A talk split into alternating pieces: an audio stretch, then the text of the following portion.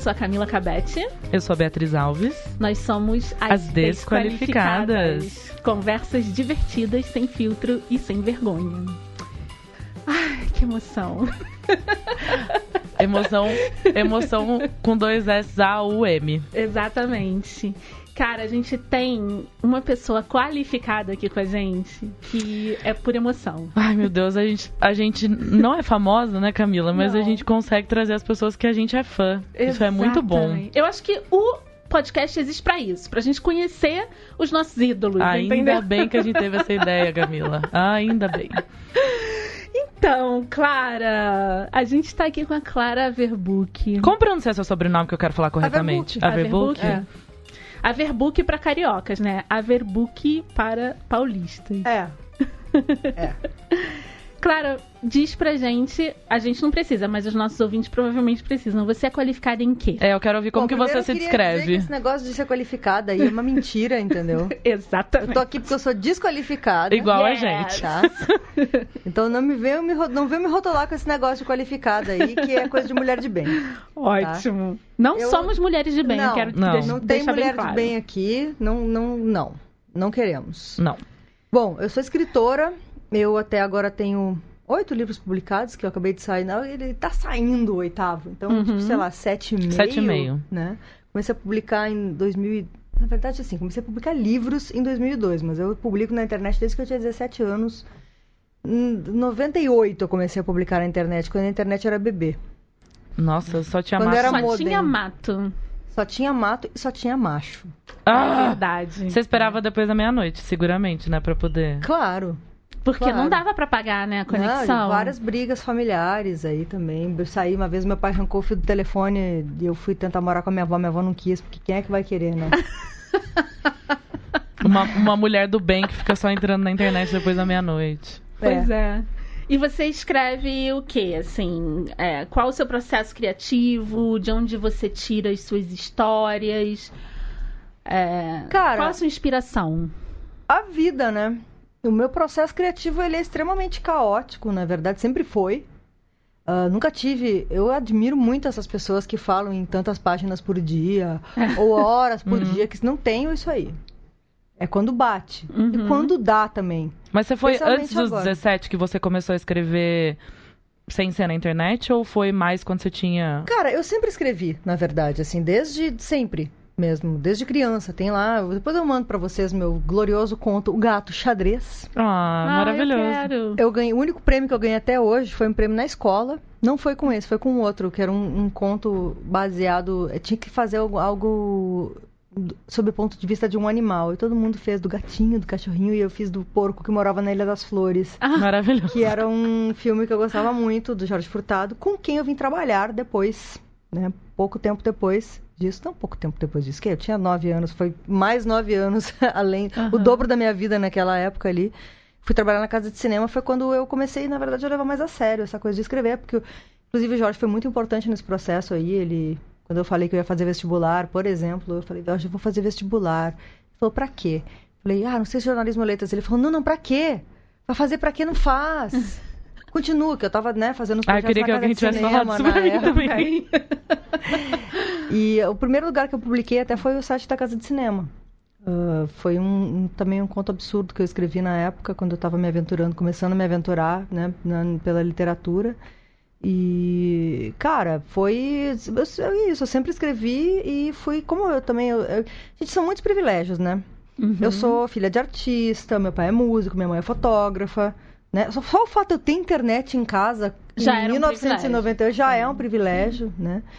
E tá também ter, ter acesso a essas pessoas. E, pô, meu, era meu, um dos meus grandes ídolos na época, o Jorge, né? De Quando ele leu meu texto, ele veio, me cham... ficou empolgado, me chamou para publicar. Depois eu fui fazer projeto na casa de cinema também. Então, né, eu tive acesso ali a, a- a muitas coisas que facilitaram a minha, o meu desejo de escrever. Ninguém ficou me mandando fazer concurso público. ah, isso não é emprego, isso não é trabalho. Isso eu escuto Uhum. até hoje, na verdade, mas não da minha família. Nossa, que bom. Mas isso é um alívio. Por exemplo, a minha família também, ela é super é, de esquerda.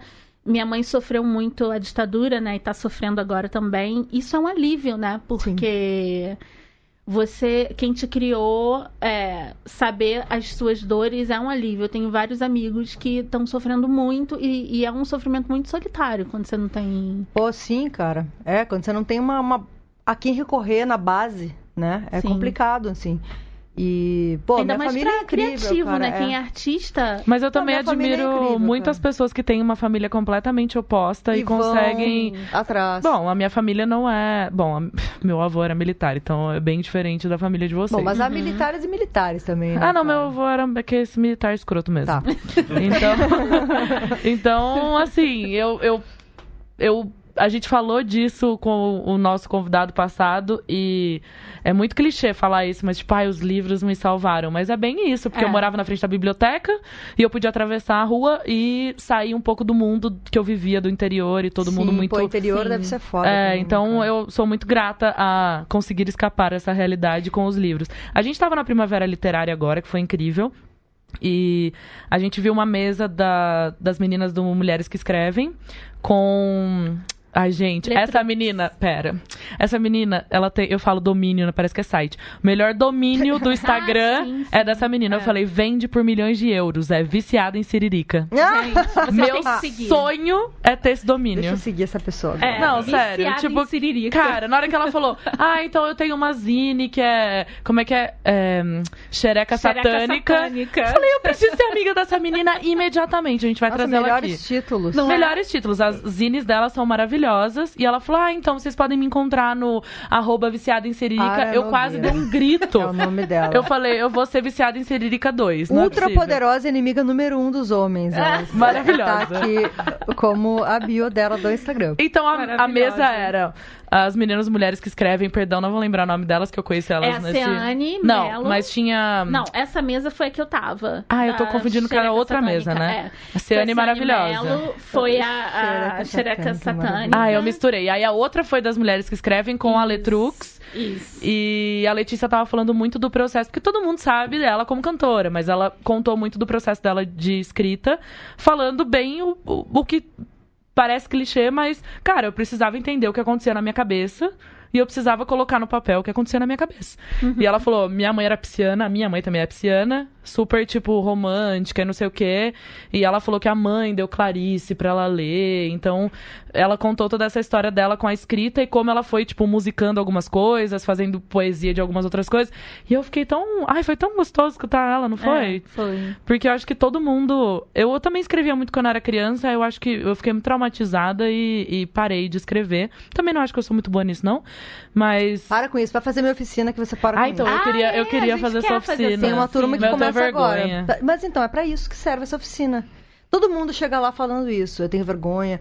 Ai, eu não sei, eu não sei. eu não- Você escreve, ai, não sei, não sei. O que, que você já escreveu? Ai, eu tenho três livros, mas nunca mostrei pra ninguém. Ah, tá mas eu não tenho escrito, cara. Não, mas, é, mas não precisa ter. Aí tinha uma autoescola na frente da minha da, da casa que eu morava lá nas Ribeirão Preto, que era assim, ó, autoescola pra quem tem medo. Aí é vai isso. ter Clara Verbook pra quem tem medo. É isso, cara. É muito isso. Por quê? A gente, que é mulher, não é incentivada a falar, a se expor. A nada. a Não é. nada. Tira a mão Não daí, é. menina. fa- Você tá falando besteira. todo. Então eu sinto isso na- nas pessoas que chegam na minha oficina. Que na verdade, assim, eu comecei a dar oficina pra todo mundo. Uhum. Aí só que sempre tinha mais mulher. Claro. A gente Né? lê mais. A gente, A gente falou disso, né? mais. Como tem É. muito mais não, mulher eu sou nos uma eventos de eu sou mais lida por mulheres. Hoje em dia, né? Porque antes não era assim. Ah, então, aí sempre eu, eu sacava que tinha. Quando tinha um homem no ambiente, o, o clima mudava, as Sim. meninas ficavam inibidas, ficavam Uhum. meio assim. E eles também. Cara, eles são também criados pra ter certeza que eles estão arrasando. É uma autoestima. E pra que a ganhar a medalha tem. número um, autoestima né, de homem branco, hétero, Medíocre. cis, tem que ser É. isolada e vendida em pílulas. Exatamente. Porque é um Precisava negócio tanto. impressionante, cara. É muito, muita afirmação positiva É. de todos os lados, da sociedade É. inteira. Claro que, tipo, hashtag nem todo homem, É. né? Mas, sim, todo homem. Sim, a gente tá falando Também. da maioria, gente. É. Gente, mas se eu gostava de escrever na escola, se eu era uma, uma criança que lia muito mais do que a média da escola, alguma professora me incentivou alguma coisa? Não. Pergunta se ela incentivou os outros Pô, tá meninos a sorte que fazerem eu alguma tenho, coisa. cara. Eu tenho muita sorte de to- todos os lados. É, desde pequena minha mãe me incentivou a escrever. Foi minha mãe, minha grande incentivadora, minha mãe, né? E meu pai fez a Secretaria de Cultura da casa, quando ele, meu pai é músico, né? Quando ele começou Uhum. a ganhar dinheiro com música, ele criou a Secretaria de Cultura da casa, Ah, tá brincando. que eu apenas recebia alguma recompensa quando eu criava alguma coisa.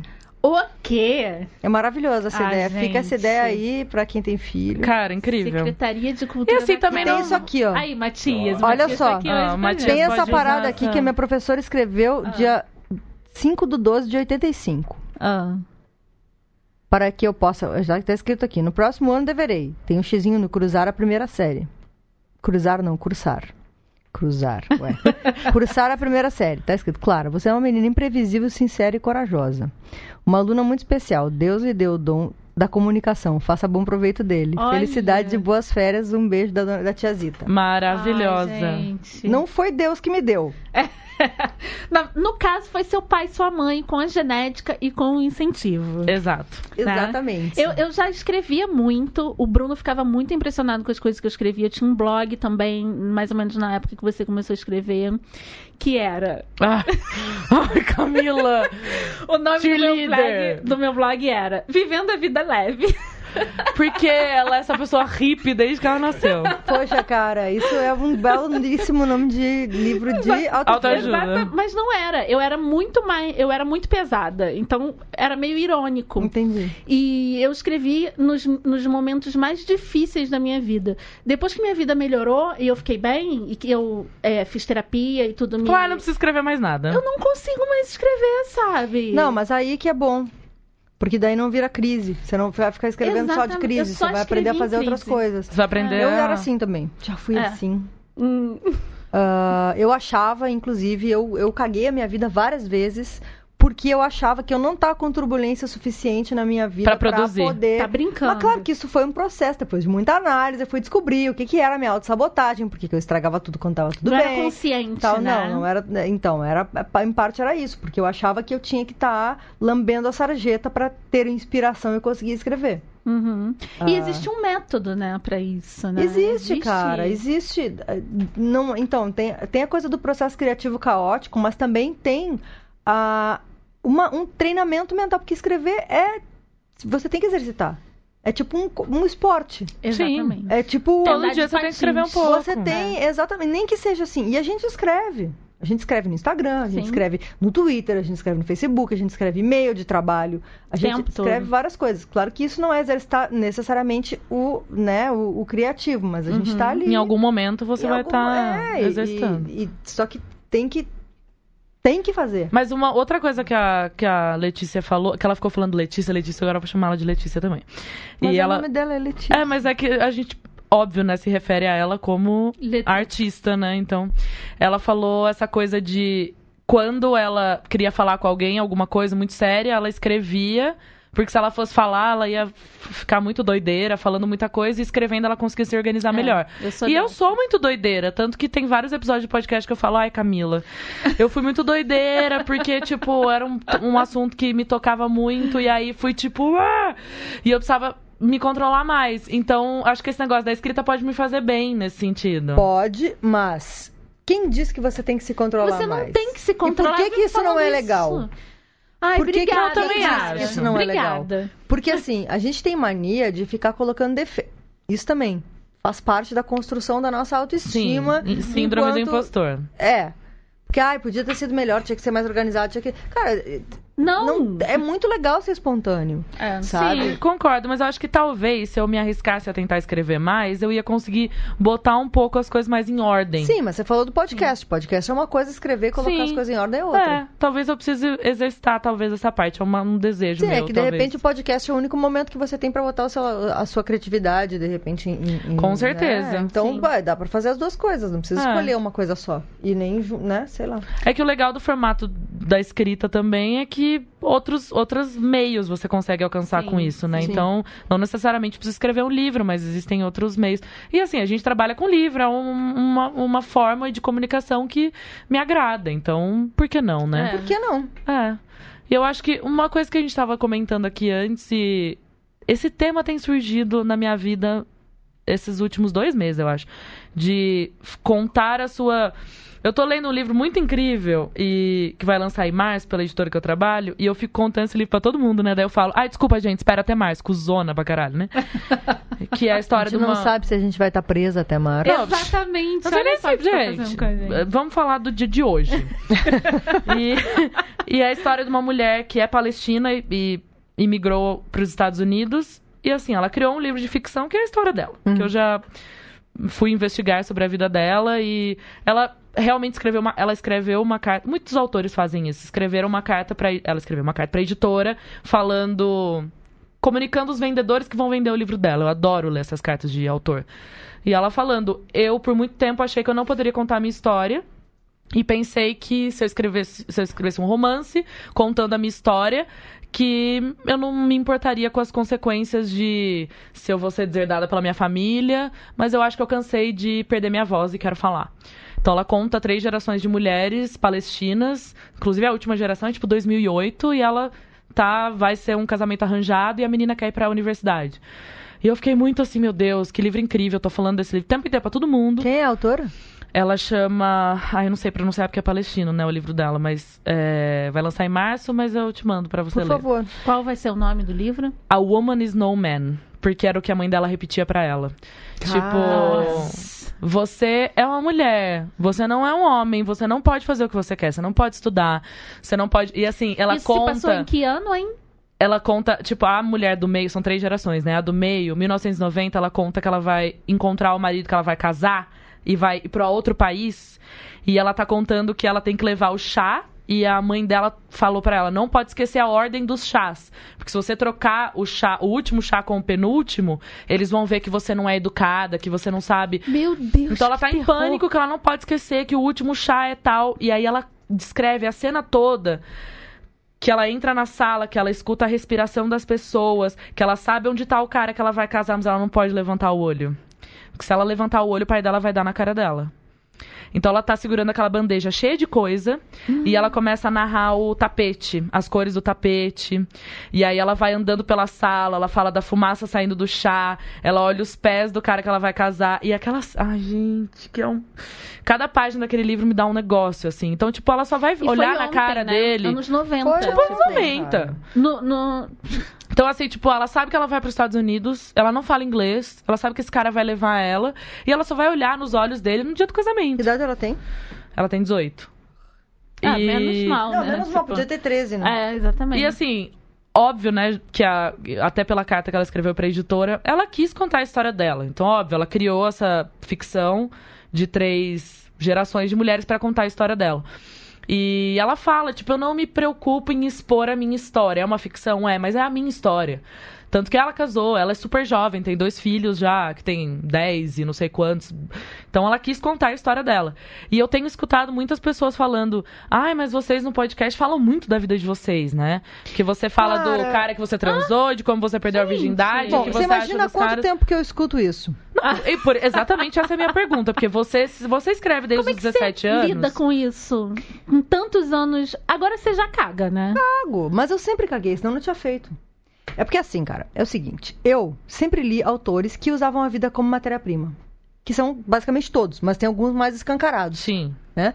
Então, assim, eu gostava de Bukowski, eu gostava de Henry Miller, Hum. é, eu gostava, o John Fante é meu grande, minha grande inspiração, inclusive foi quando eu decidi que eu precisava fazer um alter ego, foi quando eu li Fante, quando eu li o, o, o, o- ai meu Deus, como que eu esqueci o nome do livro? Não foi Pergunte ao Pó, foi Sonhos de Bunker Hill. Que não, Uhum, o Sonhos de, o sim. É mais famoso, né? Mas o Sonhos de Bunker Hill, que é o, o Arthur Bandini, que é o alter ego dele, eu falei, cara, é isso, porque eu tava procurando uma voz e até então não tinha achado. Ah, então eu li esses caras e pensar, encontrei, pô, encontrei minha voz, encontrei meu jeito de escrever. Quando eu publiquei o meu livro e começaram a me atacar pessoalmente pela minha personagem, que achavam que era eu, e não digo que não é, mas também né, Qual foi o primeiro livro? foi Máquina de Pinball. Hum. É, que é, é isso, cara. Eu, eu tive as minhas. As minhas referências, é, que eram escritores homens, podiam fazer isso. Sim. Que homem pode tudo, né? Homem pode E tudo. como Acho que alguém assim vai ninguém criticar o questiona, alter ego do ninguém cara? questiona Não. alter ego, ninguém. Claro que assim, o Bukowski falou muito sobre isso, assim, que ah, as pessoas iam atrás dele, as mulheres iam atrás dele e tal, mas nunca era de uma forma pejorativa. Por mais que ele se colocasse e colocasse o personagem de uma- e se colocasse também quando ele escreveu lá publicou os diários dele, né? Se colocava de uma Uhum. forma extremamente pejorativa, tipo, eu sou um bêbado, sou um velho solitário, E dentro mesmo assim tinha mulher querendo. porque homem pode tudo, Ah. né? Imagina uma mulher sendo Bukowski velha. Imagina uma mulher aparecer num vídeo na putaria. internet numa suruba. Não, pois é. Não ia rolar. Agora imagina uma mulher que está concorrendo ao segundo turno. Imagina uma vice. Exatamente. Pois uma é. vice. Uma mãe de três filhos, talvez, como o Eudória, são três? Não sei quantos filhos tem. Enfim, tô E falando pede nomes, tô falando E nomes. pede desculpas, nome. pede desculpas com a mulher constrangidíssima ao Cara, lado. eu fiquei Aquilo pra torcendo mim. pra aquela mulher tirar uma Caralho. bolsa e dar umas bolsadas na cara dele e dizer: Eu conheço esse peru, eu sei que era você, fraude é o caralho, Conhece fraude é esse você. me bombê aí. Fraude é Conhece. você! Cinco mulheres não conseguem levantar esse peru! Nem pra tomar um Viagra, filho da puta! Já aproveito pra dizer que o filho do meio não é teu. Eu ia amar uma polêmica. Foi ser maravilhoso, né, cara? Porém, não é essa a realidade. A realidade é que ela tava ali assim, ó. Exatamente. Nossa, Gente, mas pondo- parar de olhar pra E pondo a mulher, mão cara. nele, assim, ó, e acariciando o ombro dele. Porque ela queria, na verdade, celular ele, né? Meu com Deus. certeza. Mas enfim, voltando. É... Cago, hoje em Uhum. dia. Mas quando eu publiquei o Máquina de Pinball, eu fiquei muito assustada. Não assustada com medo, mas Uhum. assustada porque eu não esperava aquilo, porque até então eu não pensava na perspectiva de gênero. Isso foi 2002. 2002 a gente não falava disso. Não Não. mesmo. né? E cara, eu as pessoas me ameaçavam. Na internet. eu- na ou- internet, por e-mail. Mas era uma coisa bizarra, tipo, Se o- fosse agora, seria vezes mil, né? com certeza. Isso é o mais doido, não melhorou, Hum. não Nossa. melhorou, né? E eu, eu, bom, eu já tinha blog na época que saiu o livro, porque quando eu comecei a escrever o livro eu não tinha ainda. Aí Uhum. vem mais uma das confusões da minha carreira que é o meu livro não é o meu blog, A minha personagem não sou eu, mas eu publiquei trechos do meu livro no meu blog. Então acabou virando uma coisa só. O filme, que depois a gente fala do filme, virou uma confusão. Pior ainda, porque ele comprou o blog e o livro. Ele misturou tudo. Mas aí no blog eu, puta, eu morava na esquina da Purpurina com a Harmonia. E eu fiz, ficava fazendo piadas com o nome da minha rua. Hum. e cara, eu tava dando meu endereço na internet. Ai, meu Só que, Deus. de novo, era 2002, eu não ficava pensando que iam me perseguir. Sabe? Sei lá. Agora pensando parece óbvio, mas na época eu também A não gente sabia não quantas pensava. pessoas estavam lendo. É, a gente, gente não Quando eu descobri amigos. quantas pessoas tinha lendo, eu levava. Meu blog, tipo, acho que era o oitavo blog mais lido do mundo. Era um negócio bizarro, Nossa. assim. Mas é que a gente não tem dimensão de mundo na época, não, é a dimensão que a gente tem não, hoje não também, tem, né? Não tem, não. Não tinha. Blog não era nada. Tipo, não tinha, não tinha como esperar nada. Mas então, aí eu comecei a, a sofrer esses ataques. E aí eu, eu, eu não conseguia também. Eu não entendia que era porque eu era mulher. Eu achava que era porque eu era eu. Que a minha Uhum, personalidade incomodava. Hum. Hoje tudo faz sentido. Claro. Se eu fosse um homem, provavelmente eu teria sido premiada, Sim. Certamente. sabe? Certamente. Mas como eu sou mulher, eu fui punida. E também nada mudou, né? Eu acho que de- desse momento até hoje, só os, os veículos do- do- da ameaça mudaram um pouco, mas o incômodo continua o mesmo, se não pior. E agora tá pior ainda, né? Porque quando você tem uma força maior te outorgando pra ser escroto, você ganha mais força, né? É. Então você fica mais agressivo. É, tem mais mulheres escrevendo, tem mais mulheres se expondo nesse sentido, né? Expondo suas opiniões, se expondo também. E a gente estava falando É. sobre isso, né? Agora, antes da gente entrar no programa, no episódio, é que a gente tem que se expor. A gente tem. A, a Bia até fez uma colocação ótima, que é a nossa querida Saada, que já Escutem veio o aqui. episódio número 2 dessa mulher. Eu É. queria. Ela é nossa consultora jurídica e acadêmica de tudo, do feminismo, porque a pessoa que é acadêmica na vida e ela conseguiu montar uma rotina de estudos acadêmicos, chegou no doutorado, ela consegue organizar a vida Tudo. dela, tudo, qualquer coisa. Tudo. Então, assim, quando eu tô muito desesperada, eu mando uns áudios doideira que eu nem sei como é que ela entende. Aí ela vem com aquela voz, com aquele sotaque de Belém do Pará e fala: Amiga, você tem que ler esta autora. Esta autora da segunda Mas, onda que do que ela- feminismo, é, Eu também aí ela me explica, amiga gente, é muito de Belém que é maravilhosa. Eu acho que é Acadêmicas de Belém. Aca- Olha, Recomendo. vamos criar um bloco de carnaval acadêmicas de Belém, porque ó, essas mulheres, ó, eu, nem sei explicar meu amor pela Saada. E ela falou, eu falei, amiga, por que, que as mulheres se incomodam tanto com uma pessoa, com uma outra mulher que se expõe? Não tô falando incomoda hum, pejorativo também. Elas ficam assim, meu Deus, mas por que você faz isso? Talvez não vai ser bom pra você. Por que que você já vocês ficam pensou que sua falando- família te escuta? Por que, que você fica- vocês ficam falando É. essas coisas no podcast? E aí, Saada, minha consultora do feminismo, me disse: segunda onda do feminismo foi exatamente isso, as mulheres misturando a vida é, privada delas e, e com a vida pública, porque, gente, tudo da mulher é político. Qualquer Exatamente. coisa que a gente, como mulher, fizer é político, porque a gente é a minoria, qualquer coisa que acontecer é a gente que vai perder todas as nosso coisas que a gente corpo é alcançou. político, Exato, gente. nosso, corpo, é político, nossa fala é política. Exato. A nossa, nosso silêncio é político. né? Quando a gente não se Exatamente. coloca, Você a tá gente se já está se colocando. colocando no lugar de não falar. Exatamente. Então a gente vem aqui e grava falando que a gente perdeu a virgindade com alguém, que homem hétero tem que acabar. A gente fala Cara, inclusive vamos lançar essa campanha. Chega. O homem hétero Basta. tem que acabar. Você, amigo hétero, não é com você que eu tô falando. Eu tô falando com a ideia do. Eu não quero que você morra, eu não sou É, Bolsonaro. não, Não, a gente seja não quer. mais Não é homem hétero. isso. Mas assim, o conceito de homem hétero é muito ruim, porque Muito. ele vem com uma masculinidade tóxica e mesmo o homem hétero que não quer ser um homem hétero, e a gente não tá falando de. Não tem absolutamente nada a ver com orientação sexual o Não, homem hétero. não mesmo. Porque o homem gay, ele Inclusive, continua sendo há homem. mulheres lésbicas que agem como homens héteros. Sim. Sim. Não sejam essa mulher, amiga. Exato. Nossa, falei disso hoje com a tatuadora maravilhosa Isabel Chong, incrível. E aí eu tava falando pra ela, nossa, cara, porque você é uma mulher hétero, é muito difícil. Ela falou, é, mas também ser uma mulher lésbica tá foda, porque tem muita mulher escrota. Eu Falei, cara, porque elas acharam que, pô, sou lésbica, eu preciso me comportar como um homem medíocre, sabe? É. é. Então tá ruim também, porque É, tem porque homem a gay que masculinidade é. tóxica é. é tóxica pra todo mundo, Pra homem Sim. gay, pra Homem gay que odeia mulher. É, tá cheio de games hoje. Gente, eu Nossa, amava o RuPaul. monte. Sempre gostei do RuPaul. Falava, cara, o que esse cara significou? Eu escutei três podcasts com esse demônio.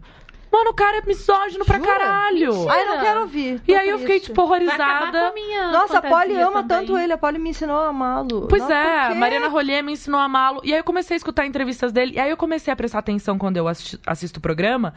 Toda vez que ele quer humilhar uma drag, ele usa uma coisa muito feminina. E aí eu percebi como todo conceito de mulher pra ele é uma coisa ruim. Tá deturpado. Então, porque, gente, eu aprendi isso, eu A vou cara ensinar de vocês. tristeza É. da Clara. tá? Nossa, eu tô muito triste. Vocês não estão vendo. Eu tô limpando as minhas unhas e pensando na vida. Gente, eu vou ensinar vocês que eu também aprendi essa palavra. Sabe o que significa drag? Não. Uh, dressed as a girl. Olha. Faz muito sentido, é muito simples, né? É. Eu ficava, por que que usa a palavra drag? Então, então tipo, é dressed as a girl, não é ser uma mulher, é vestido como Sim, uma tanto garota. que É. geralmente são homens. Então eles continuam gays, odiando mulher. cis. Tem muita drag que odeia mulher, que não gosta de mulher, que se veste de drag. Então, assim, homem gay ou homem gay que se veste de drag continua sendo homem, continua so... tendo Inclusive, sofrido sobre as continua mesmas tendo privilégio. Exato. Continua. Então o RuPaul, mesmo ele sendo um homem negro e na época dele ser drag, etc., ele continua sendo um homem muito rico que tem muitos privilégios. Então ele fala muita merda. Então a Camila vai falar o que pra mim? Ela vai olhar pra mim, mas Bi, ele é um homem do tempo dele, né? Que ele já tem Sim, 60, poucos sim. anos. Mas assim, não, não consigo entender. Um Não, cara mas que. os homens têm que se reinventar todos os dias, né? Eu acho que ele parou, ele é um homem do tempo dele e ele parou no tempo dele. Ficou no tempo dele. É, eu não tô justificando o erro com, com essa questão, entendeu? A E questão... percebe que a amiga dele, a, a Michelle Visage, que é a jurada, Sim. Ele, ele, ele é. Bom, o roteirista daquele programa é excelente, né? Nossa, maravilhoso. Ele sempre faz piada com todos os convidados pra abrir o- os, a hora do, do runway. E ele sempre faz o quê? Ele humilha a Michelle, porque ela é mulher. Porque todos os outros jurados geralmente são homens. Então ele sempre vai chamar ela, ele faz uma piada, Pejorativo. tipo piada ao pé da letra, mas sempre pejorativo por ela ser mulher. Acabou com a minha vida isso. Pois é. Eu, não- eu quero ir embora. Muito triste, né? Porque é uma Muito figura triste. que fez tanta coisa É. pela comunidade LGBT. Enfim, então a gente sofre toda essa coisa de. de cara, por que que a gente não pode fazer nada que a gente é criticado. A gente não pode falar da nossa vida, a gente Então, não pode... pegando esse gancho aí, eu queria perguntar pra Clara, como é que você, quais são as ferramentas que você pegou pra lidar com isso? Porque isso machuca, né? A gente até falou com a, com a Fernanda Young, que também leva porrada atrás de porrada, e ela falou, gente, eu não tenho armadura, me machuca. Falar as, as coisas que... Você viu que ela postou uma foto levantando a, a camisa esses dias no Instagram? Cara, por que que eu fui lá ver os comentários, velho? É, os Então, comentários são a muito primeira regra número um, Uhum. não leia comentários. É, não consigo. Sim, eu tenho uma armadura, porque senão Entendi. ninguém não sobrevive. Senão você não sobreviveria. Não. E eu, eu começo por aí. Nunca. Cara, quando eu abri o meu primeiro blog, tinha lá. Era uma coisa nova, né? Abri pra comentários. Sim, não. Eu falei, claro que não. Lógico que não. Jamais. Eu acho a ideia de comentários uma ideia péssima. É, é. não é, ah, tem que ser democrático. ali, né? Vai ser democrático lá na sua página. É. Aqui eu sou rainha. Aqui não tem. Agora tem um blog no UOL, não tem essa escolha, mas eu apenas não leio. Isso, é melhor. É. Né? Não leio comentários. No lugar de mulher também não tinha comentários. Não leio, cara. Porque as pessoas, elas são escrotas, sabe? Uhum. E por mais que a gente queira... A, a- a gente quer criar um vínculo com, os com as leitoras, né? Claro. Com as pessoas que estão lendo ali. Com as pessoas que Bacana. se identificam. Você... É isso que eu queria é, perguntar pra você, porque nada do que você sofreu fez com que você parasse de se expor. Eu acho que eu gosto de me expor também. A gente se expõe aqui, a gente se expõe. Eu e a Camila, a gente tá querendo muito um hater, a gente não tem ainda É, a nenhum. gente se expõe porque Pô, é político. agora comigo aqui, certamente vocês vão ter. Ai, Ah, que bom. Herdamos os haters da É bom que a cara. gente já vai. É bom que eles já saibam que lado que a gente tá, né? Então Exatamente. pode vir. Tá hater. Cara, tem muita gente que me odeia e tem muita gente que me odeia de graça e tem muita gente que me odeia sem me conhecer. Só pelo que eu represento. É pelo que você representa. É? É isso. Nunca leu, nunca sabe de nada. Eu achei muito engraçado um cara um dia no Twitter falando: é, porque você lucra com feminismo. Que me dera. Nossa, é, gente, feminismo não tá dando dinheiro aí, não. feminismo. E como é que foi que ele falou? Eu não lembro o que foi exatamente que ele falou. Ah, que os meus livros eram panfletários. Nunca leu. Porque Como primeiro assim? que eu escrevi a maior parte deles antes de ser feminista. Ou não antes de ser feminista, porque eu sempre fui, mas antes de pensar politicamente como Sim. uma feminista. Colocar as Né? coisas em ordem Colocar e, as e coisas achar, em ordem é, e pensar feminismo. nisso e ter isso realmente por trás. Agora são panfletos. Chupa. Se você ler a- as páginas dos livros da Clara intercaladas de trás pra frente, tem o manifesto da guerrilha feminista. Exatamente. Obrigada pela ideia. E, e é complicado. Isso que, que eu mais admiro em você, assim, tipo, é levando porrada e foda-se. Me exponho, Foda-se, cara. mostra o que eu gosto, mostra o que eu É, penso. tipo, inspiração. Acho que a gente sempre falou da Clara assim, né? Sim. Tipo, cara, que massa, sabe? Tipo, toda vez que a gente vê a sua figura, seja por rede social ou por alguma outra coisa, tipo, ah, a pessoa que, mano, se apoia pra caralho, sabe? Tipo, Eu apanho pra caralho e eu só fico pior. e aí Eu vou ficar, eu tô ficando pelada e velha agora. Vou ficar pior. Eu lembro uma vez meu pai falou isso pra mim. Ele pôs a mão na cara e falou, tipo, ai, minha filha fica falando essas coisas em público, Olha não sei o só. quê. Eu falei, pai, eu só tenho uma certeza na vida, não é nem a da morte, é só que eu vou ficar pior. então se prepare. Mas o que, que a gente pode fazer nesse momento se não ficar pior? Sim. Só nos resta isso. Só que aí, eu já falei desse livro aqui no podcast, comentei com a Clara antes da gente começar, de um livro que fala justamente sobre isso, sobre a raiva da mulher e como a gente sempre foi ensinada a segurar essa raiva e não colocar essa raiva pra fora. E esse livro, ai, me deu a, a última coisa que eu precisava, o aval de você pode ser uma pessoa com raiva, porque o mundo Cara, como Faz é que não vai com as Como pessoas. não Impossível não ter ser? raiva. E eu, assim, a vida inteira ficou ouvindo. Mas você tem muita. É, é o, é o falar com uma maneira mais leve. Você tem muita personalidade. mas você, assim, é uma mulher difícil. E assim, chamem do que quiserem. Só que enquanto eu tiver uma voz, ela vai ser raivosa. Porque ainda a gente tem muita coisa pra resolver, né? Então, tanto da minha vida particular, quanto do meu trabalho e das coisas que eu quero realizar como mulher, como mulher que ainda tem uma voz até dia 28, pelo menos. Então, assim, Não, gente. vocês esperam esperança. porque a Sada falou isso também no programa dela. Porque ah, a gente até pode fazer essa pergunta pra ela, né? E Uhum. a gente perguntou pra Saada o que, que o feminismo te ensinou que você gostaria de saber há uns 10 anos atrás. E ela falou que eu não preciso ser doce. Que eu não preciso agradar. E eu acho que assim, e eu comentei quando eu conheci a Camila, a Camila é uma pessoa muito doce. Sou. E, É meu temperamento. e eu senti raiva. Eu sou bem raivosa. Mas, cara, mas eu ser senti doce, raiva quando eu conheci eu- ela. Tipo, É. "Ah, mas ela é muito doce, eu quero ser doce. Eu quero ser assim, porque todo mundo falava assim, Camila Cabete, eu amo a Camila Cabete. Falei, nunca ninguém falou, Beatriz Alves ama Beatriz Alves. Não. E outro dia a Bia me falou, mas todo mundo te ama. Bia, não, eu tenho muita gente que me odeia. Tem muito. Eu Não, tenho as pessoas muitos te amam muito, não, não, amiga. não, não. Mas assim, Eu não tô tenho criticando, não. Mas é que assim, eu preciso resolver esse negócio de mim, que, que eu fui tão ensinada a ser doce e nunca consegui, Uhum. que eu fico assim, eu quero ser doce, mas. Eu Não quero é que ser doce, quero. porra! Eu quero ser doce! Caralho! Me quero amem! ser doce! É, então, assim, tipo, mas na verdade não é que eu quero ser doce. Eu quero. Você acha que tem que ser. Eu acho que eu tenho É, que ser. Eu é. acho que se eu for, as pessoas vão dar like em mim no aplicativo. As pessoas não vão marcar Não. encontro não aparecer, entendeu?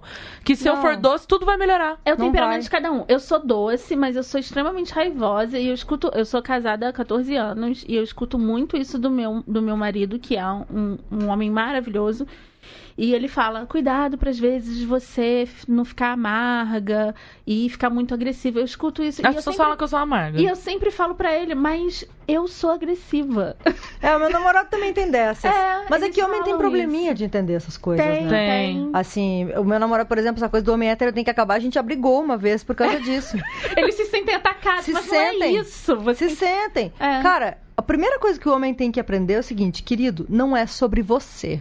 Uh-uh. Exatamente. Sabe? Isso serve pro meu namorado, pro seu marido, pra Exatamente. todo mundo. Não é sobre Exatamente. você. A gente tá falando de questões estruturais que atingem todas as pessoas que habitam o planeta Terra.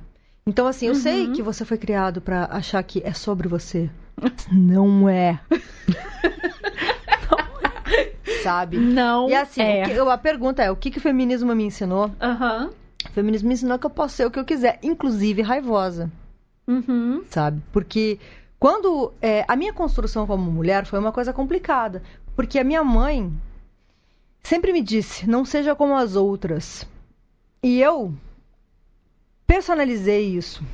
E é péssimo, né? E porque pensa- você busca porque a originalidade o tempo todo. Isso, não, e o que ela estava me dizendo, na verdade, é não siga. Agora eu entendo também. Uhum. Não siga esse modelo de tipo. mulher que está sendo colocado como o certo, o doce, Uhum. sabe? O, o, o obediente. Não gosto de falar isso, mas é tipo a mulher bibelô, a mulher troféu. É, exatamente. E eu sou, eu, eu, cara, eu sou do sul, né?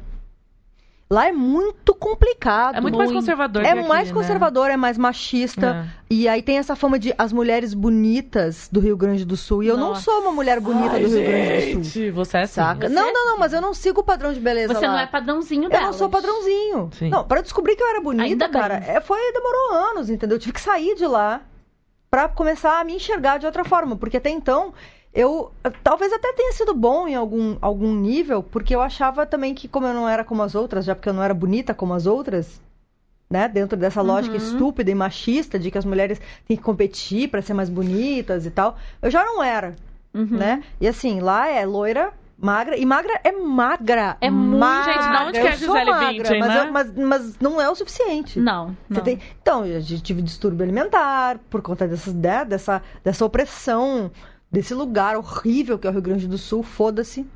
Tem pessoas legais? Tem. Gente, a Dani Mas a Garbin também, é um né? Mesma lugar coisa. horrível. Mas a saca? maioria é muito É conservadora. um lugar horrível. A gente vê agora com essa onda Pô, neofascista, cara, né? sim, então, é, é, é horrível, assim. E a- o, o próprio estereótipo do gaúcho, né? a- a- o arquétipo É. gaúchesco é extremamente machista. O homem que come carne. é, Ah. Que chega no cavalo. Gente, É. e eu só queria dizer que a mulher gaúcha, pilchada, que a gente chama, né? Com a- os trajes típicos, é a prenda. Fim do argumento. então, assim, eu não sou uma prenda, né? Eu não sou uma prenda. E eu não fui criada pra ser. Aí teve essa coisa da minha mãe falando, é, não seja como as outras, eu entendi isso. Então me afastei muito das outras mulheres. Eu tinha uma amiga, Uhum. que era minha melhor amiga. E a gente meio que cresceu nessa coisa de ah, a gente não é mulher. Porque a gente não era como as outras. Ai, a gente é então a gente dos andava com homens. os homens. Só que, cara, agora eu olho e digo, gente, que idiota. Eu queria chegar pra mim de volta para o futuro. Chegar e dizer, cara, sai daí. Sai É. desse banquinho que estão te deixando Ah, aí. eu queria fazer a mesma coisa Sabe? também. O banquinho que o patriarcado te deixa sentar e aí você acha que tá arrasando porque você, Você tem é um uma dos voz caras. Você né? não é um dos caras. Você nunca vai ser um dos Você caras. nunca vai ser um dos caras.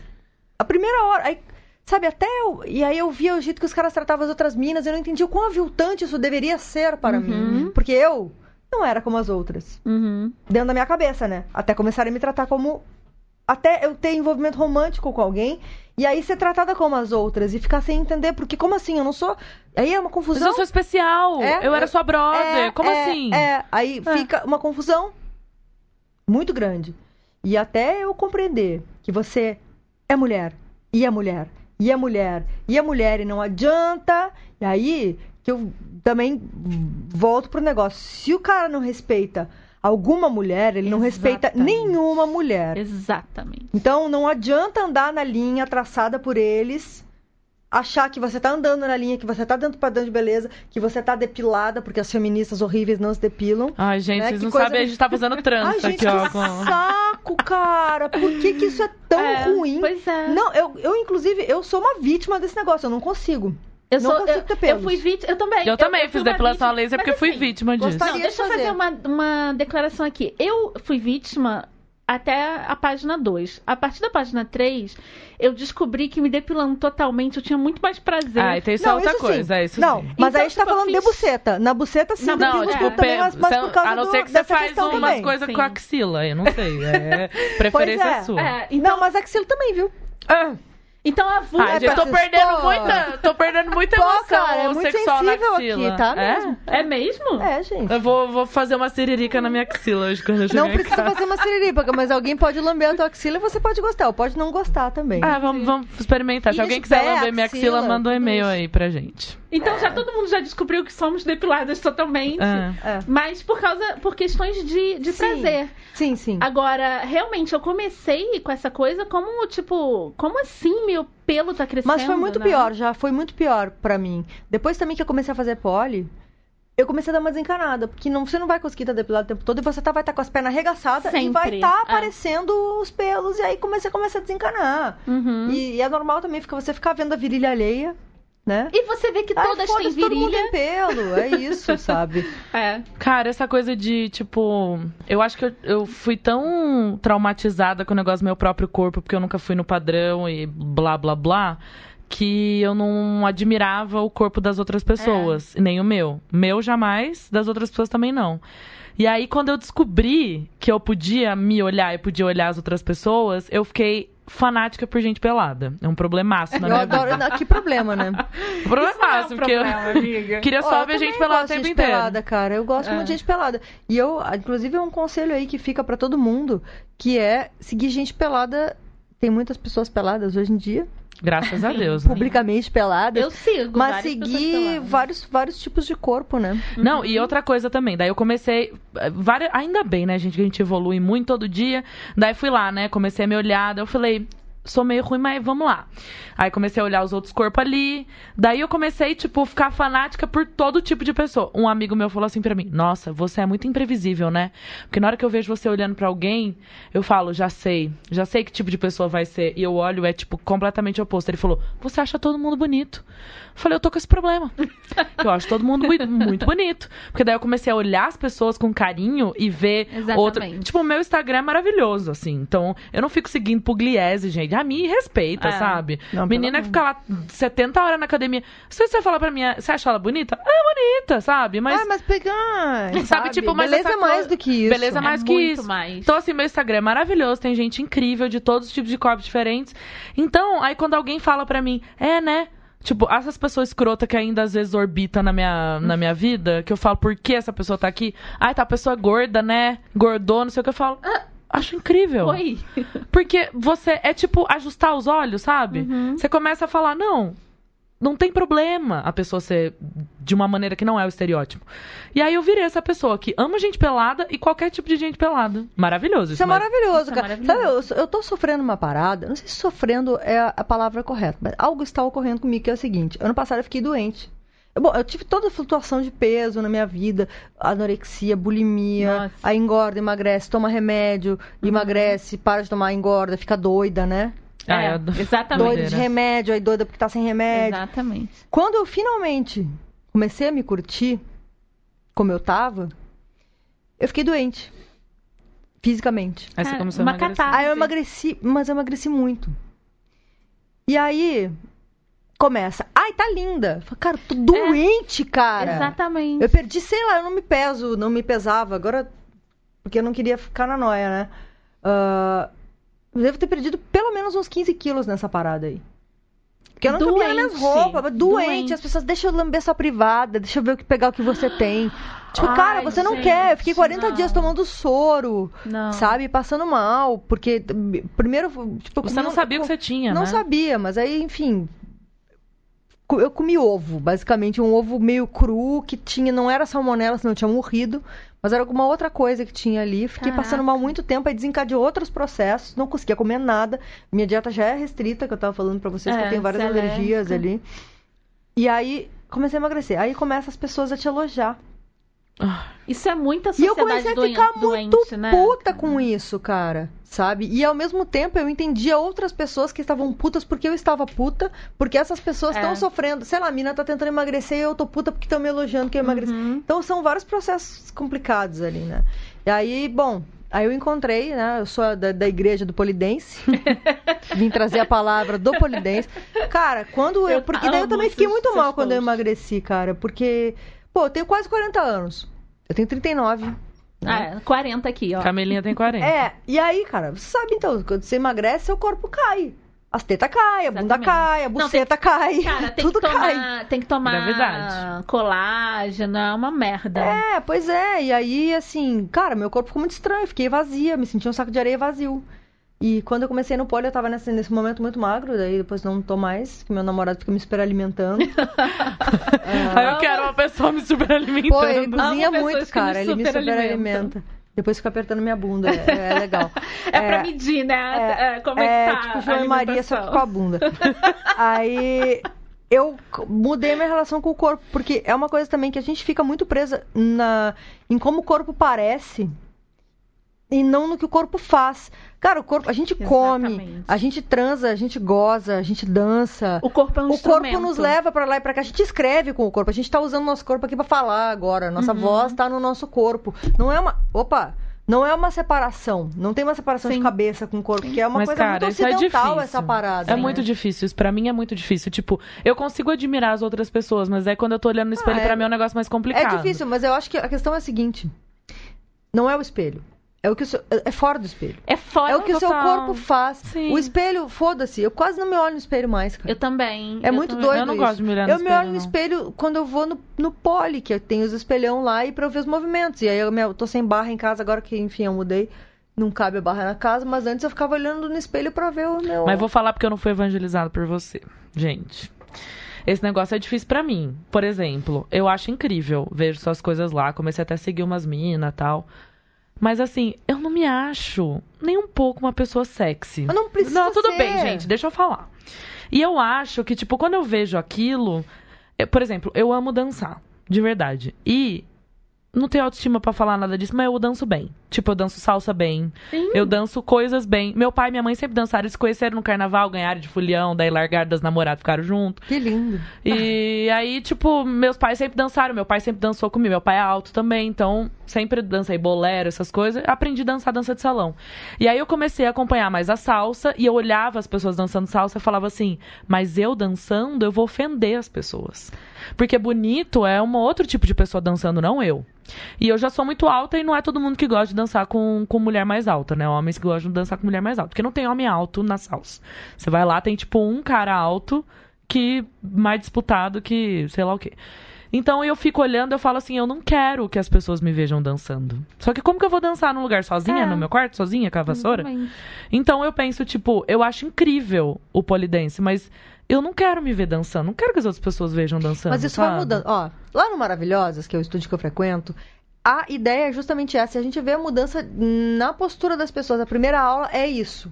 Sempre tem alguém que tá lá, encolhida, com roupa, Eu. dizendo, cara, não quero estar aqui. Não. Aí faz uma aula e fala, cara, que legal. Na quinta aula já tá comprando lookinho e saindo com a bunda de fora. É muito doido o processo de transformação. Todo comigo. mundo fala isso também. Não duvido nada. É muito doido o processo de transformação, porque você convive com corpos diversos ali. É. Você vê que não tá ninguém te julgando, ninguém tá te se ofendendo com nada, tá cada um Uhum. prestando atenção em si. Tudo que você faz é incrível pra alguém que tá ali, sabe? E, e tudo é comemorado. Tipo, caralho, ela conseguiu, que legal. É uma Então, irmandade. É uma irmandade, cara, sabe? Que não adianta. Claro que se você for talvez uma outra escola de polidense, ah, onde todas as mulheres são magras. Hoje, pô, uma menina que, que é uma das primeiras donas de estúdio de polidense no Brasil postou uma foto, ela é perfeita, né? Dentro dos padrões, assim. E. Ah, é porque é celulite, não sei o quê. Ah, Ah, cara, gente, porra, sério? cara, você não pode. Eu, Vocês ainda é uma responsa. Pois é, eu acho até que é uma responsabilidade que uma pessoa que trabalha com corpo de não ficar Exatamente. criando nóia nos outros. Sim. Exatamente. Saca? Sabe quando eu descobri é, a minha caminhada nos 40 quando eu, tô, eu cheguei nos 40 anos de uma forma muito desconstruída, porque eu comecei a reparar que eu, eu sempre me achava feia, eu sempre me achava gorda demais ou magra demais, sempre tinha algum problema. E eu não me eu não mostrava meu corpo, eu não usava, nunca usava short, não mostrava minhas pernas nem nada. E aí eu comecei a pegar fotos antigas, olhava e falava: Gata. "Que idiota!" Eu faço sabe? isso também. Eu olho assim quando eu tava que pior, no, idiota! mais maluca, achando É. que eu tinha que fazer, sei lá, eu o quê, eu olhava. E você tava linda, sabe? Então, na verdade, é uma distorção do nosso olhar. É O que você pessoal da oitava é série, eu não era gorda, não. Eu era gata, velho. Eu achei uma cara. foto minha de biquíni vermelho na oitava série. Todas as pessoas. Gatíssima. do Rio Grande do Vai tomar no cu todos vocês. foderem, é. Que falaram que eu tava gorda na oitava série. Mó gata eu era na oitava série. Pois é. Então, depois desse meu, desse meu período de ver as fotos e, e me achar i- idiota por conta disso, eu falei, quer saber? Foda-se. E aí me- eu me dei uma liber... uma libertada, assim, sabe? De usar, de fazer o que eu quero, de foda-se mesmo. É, mas é importante. E é libertador isso, cara. Quanto a gente deixa de viver e de aproveitar por conta do que, que, os que outros vocês vão achar. falariam pra vocês mesmas com 12 anos? Você não precisa beijar a pessoa porque mandaram você beijar. Você pode beijar a hora que você quiser. Porque armaram todo um círculo lá, porque eu tinha que beijar não sei quem. Mentira, Beatriz. Você não precisa beijar o menino lá no escuro lá do quiosque. Você beija quem você quiser, a hora que você quiser. Não precisa falar pra ninguém que você beijou alguém finalmente. E que você pode jogar futebol se você quiser, jogar basquete se você quiser, com a roupa que você quiser, a hora que você quiser, ser amiga de quem você quiser. E você não precisa ficar indo atrás dessas meninas que falam que você é Ah. feia. E você é amigo de quem você quiser, que te trata bem, que faz você rir, tá? Não fica indo atrás dessas meninas que fica, você é feia, você não pode ser nossa amiga, se humilha pra ser nossa amiga. Não precisa, tá? Fá- Tranquilo. Queria É. abraçar a Beatriz. Também, jovem. também. Eu diria pra mim, tudo vai ficar bem. Porque a Camila é o quê? Vivendo uma vida leve.com.br. Que eu ia dizer. Vai ficar bem. tipo, sabe essas crises? Tipo, você vai superar, você vai fazer tudo o que você quer, você vai viajar. Tipo, vai ficar tudo bem. Vai Você ficar vai pro tudo bem. Japão quando você, Você vai tiver pro 40 Japão, anos. exatamente. Só casado com o Bruno, gato. Porque o Bruno fala o quê? Que ele não escuta o nosso podcast que ele tem vergonha. Então, Bruno, eu posso falar que você é gato. Maravilhoso. Passei uns dias na casa de Bruno e Camila, lá no paraíso deles em Em Niterói. Camboinhas. Bruno maravilhoso, maravilhoso. Sou tímida, ficou com vergonha. Não, Bruno, não. Deixa a Homem esposa que não fala. Homem que não fala. Ah, pois é. Não, tudo vai ficar bem. Tipo, vai valer a pena esses choros. Escreve mais. É, aí, ó, escreve mais, uma boa dica. E você, Clara? É... Pô, eu fiz essa pergunta pra vocês, não, não sabia, é. não sei a resposta, porque eu, porque eu pensei isso quando você falou que começou a se olhar quando era mais É. nova, né? Sei lá, acho que eu falaria. Eu explicaria essa parada aí. Não, As- o que a as outras não dizer, né? são isso aí. É. Tipo, vai ser Entendi. amiga, conversa com as meninas. Você pode sabe? ser amiga de mulher, você É. não é melhor do que elas e também não é pior. Vocês são todas iguais. É isso que eu acho que eu demorei muito tempo pra entender. Como que era a relação da sua mãe com as coisas dela, do corpo dela? essas- Como que ela te passou isso? Cara, eu não, não sei. Não sei. Mas eu, com o meu corpo, sempre fui muito zoada. Comigo mesma. E o meu pai, que não vai escutar esse podcast também, Uhum. meu pai me fudeu minha cabeça. Apesar dele ser uma pessoa ótima, maravilhosa, artista, incrível, foda, ele vivia dizendo que eu tinha que emagrecer porque eu era bonita. Bonita eu de que rosto, emagrecer. né? Pô, alguns anos, agora, pós-feminismo, ele parou com essa merda. até o momento que ele um dia ele chegou pra minha filha e falou que ela ia engordar, eu peguei, puxei ele pelo braço e falei: "Olha aqui, ó. Você não fala do corpo da minha filha, senão você não vai ver ela nunca mais, nem eu nem ela." Já fudeu a minha cabeça. Pode pegar minha barriga e dizer, tá precisando de uma lipinho. Ai, gente, pelo sabe? amor de Deus. Então, assim. Isso, isso eu consegui Mas ensinar pro meu pai, ele também entendeu. é uma vítima da parada, vítima. entendeu? Todo mundo É. ali é vítima. Ah, E assim, a minha mãe nunca falou que eu precisava emagrecer, mas ela me ajudava a comprar remédio. Minha mãe Saca? também fazia receita pra mim de não, sibutramina. gente, a minha né? mãe era muito fodida Pô, de e sibutramina cabeça. muito depois. Eu tomava Inibex mesmo. Nem existia Nossa. sibutramina na minha época. Não, a minha mãe, ela passou a vida inteira esperando eu emagrecer. Pra fazer minha- alguma coisa. Porque minha mãe era modelo, tinha um corpaço, não sei o que, e de repente ela engordou. E aí ela parou de viver. Ela não ia em piscina, ela não ia em praia. A gente vivia indo pra praia. A gente morava no Rio, tipo, passava as férias na praia. Tu- Minha mãe não usava maiô, não entrava no mar, não... Parou de sair de casa e sempre esperando, não, eu vou agora fazer um tratamento. Isso pode ter ferrado a minha autoimagem também. Porque a primeira imagem que você tem sobre você mesma é a imagem que sua mãe tem dela mesma. né? Você aprende isso. E ela era muito. Agora ela tá bem melhor, mas mesmo assim é uma questão pra ela, sabe? É, a minha mãe fazia uns tratamentos. É, Teve essa mudança muito drástica de, de, de vida quando meu pai, meu pai começou a ganhar grana com música, né? E aí, acho que foi quando a minha mãe começou a fazer uns tratamentos estéticos, umas coisas à parte. Tipo, eu preciso celulite, de tá coisa assim. bonitona Não, não pra. precisou. Acho que ela sempre quis fazer e Pra aí ela, pôde, né? Ah, tá, tá. sabe? Mas eu acho que tinha uma pressão dele também. Eu sinto, cara, é foda, assim, mas eu vejo que ela come menos quando ele tá junto, Olha só, cara. É, sabe? tá- tá Que aqui, ó, na fica- cabeça, Ele tá aí. fica, pô, tinha uma época quando eu tava. Que, cara, eu nunca fui gorda, né? Mas eu já fui maior do que eu sou. E ele ficava me olhando.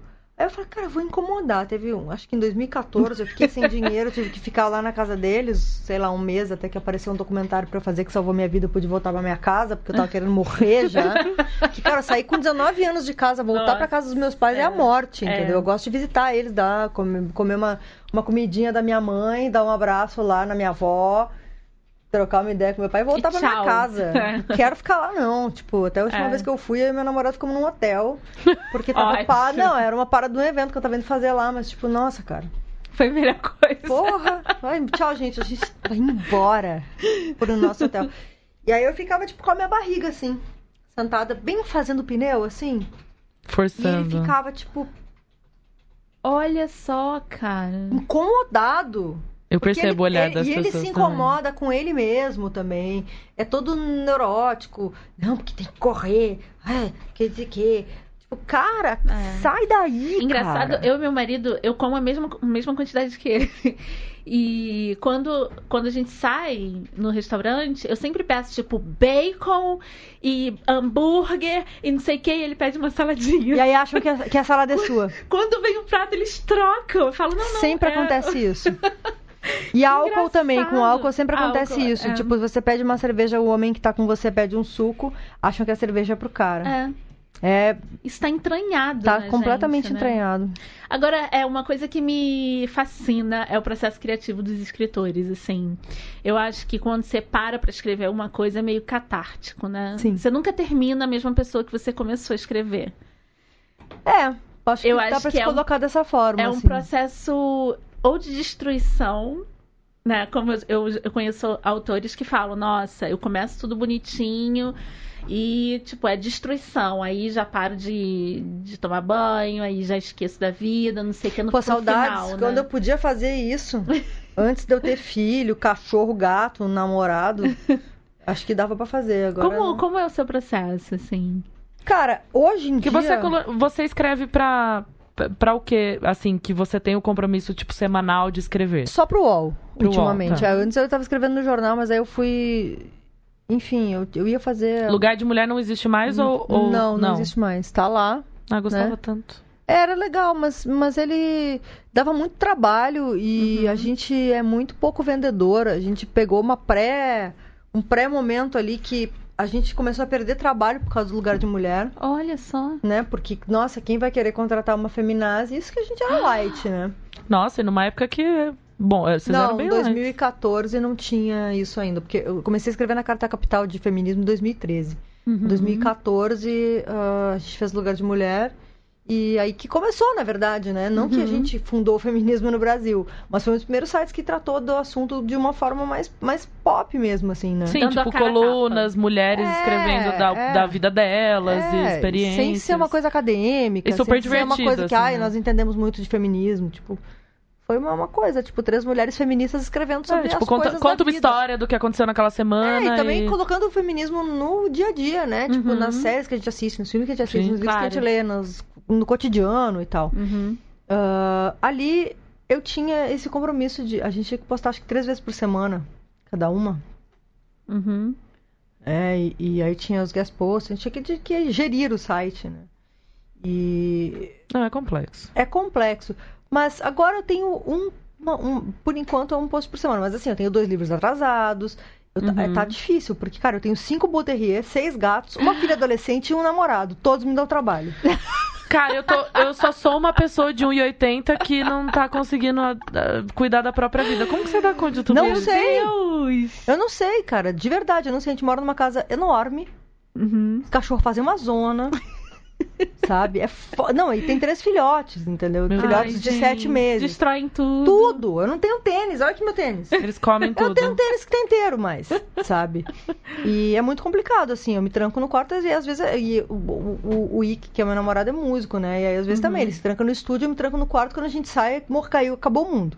Uhum. O cachorro comeram o sofá, comeram É. a escova de limpar privada, furaram saco de arroz, correram atrás do gato, sabe? Acabou o mundo, tá? É muito difícil lidar. Que, cara, a vida cotidiana, ela destrói. O, o sonho do escritor, na verdade, é ser um, um, um ermitão, né? Uhum. Sim.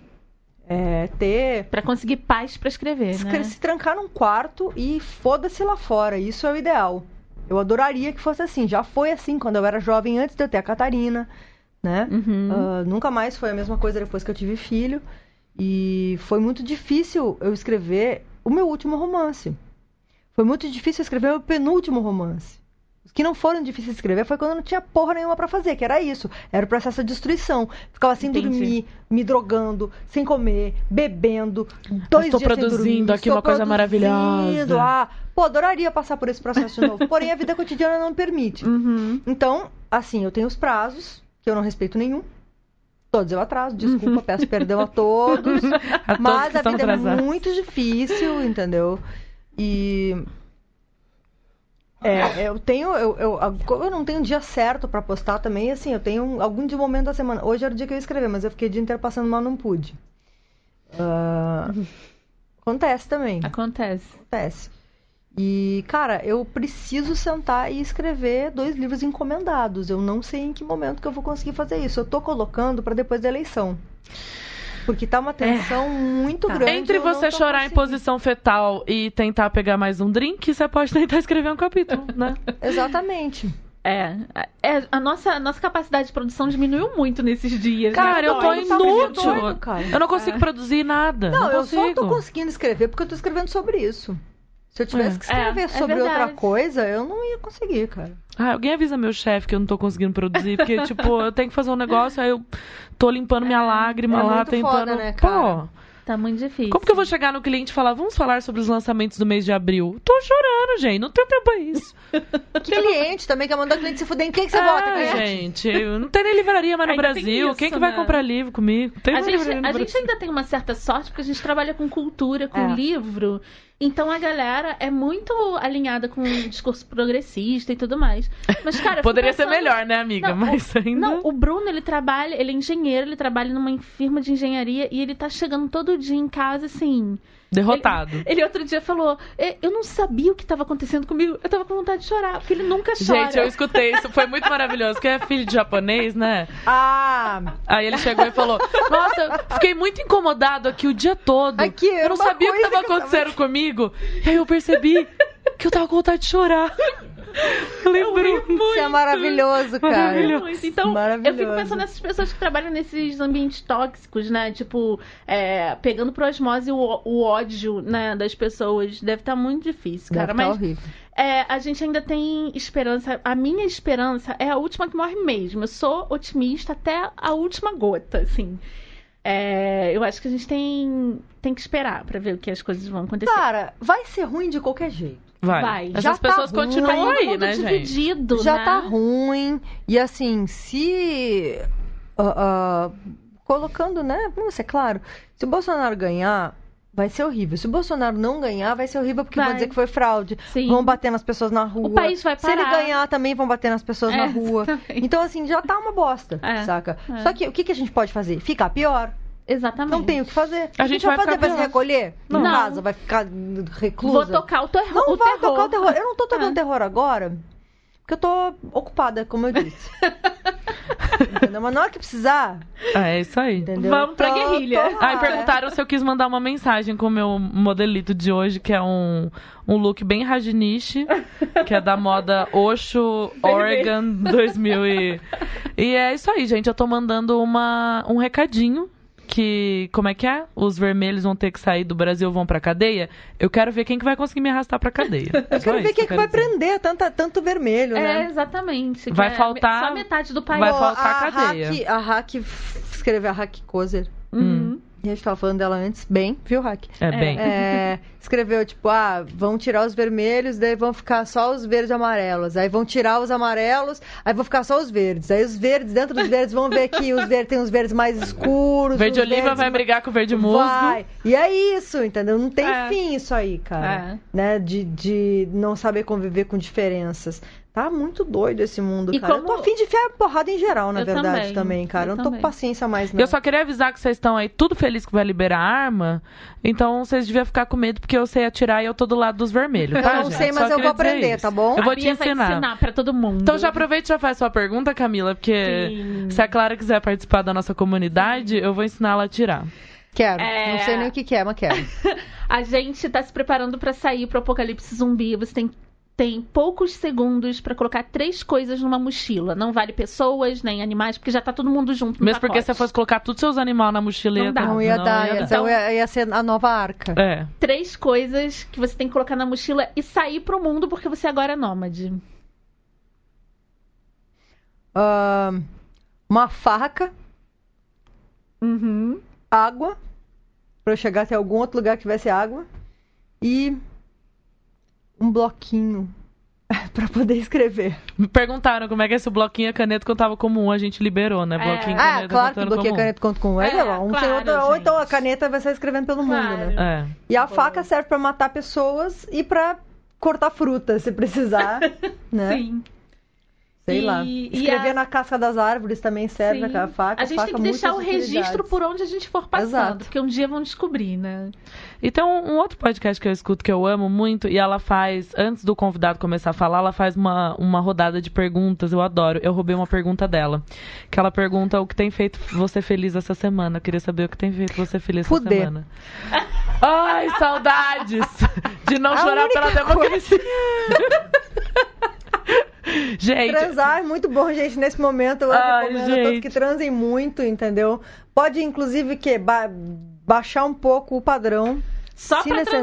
necessário. se necessário. Não façam muitas perguntas, só não pode ser bolsominion. É, É, esses isso caras mesmo. vão morrer na seca. Eu vi umas pessoas fazendo- enquete no Instagram perguntando assim: Pessoal, vocês estão conseguindo transar nesse período tão, tão obscuro da nossa vida? E aí todo mundo assim, tipo, deu não, assim, bastante não. Aí ele falou: Putz, eu não tenho, eu tô na bolha, né? Eu não tenho muito amigo bolsominion. Será que os bolsominion estão transando? Não sei, Não, né, gente? Eles já não transam, né? Eles já não transam, né? gente. Mas só sei que meus amigos aqui na bolha, ninguém tá transando muito, não, gente. É. Tá, tá ruim o negócio. É, não, eu não tô nessa bolha. Ainda Lá bem. em casa não é assim.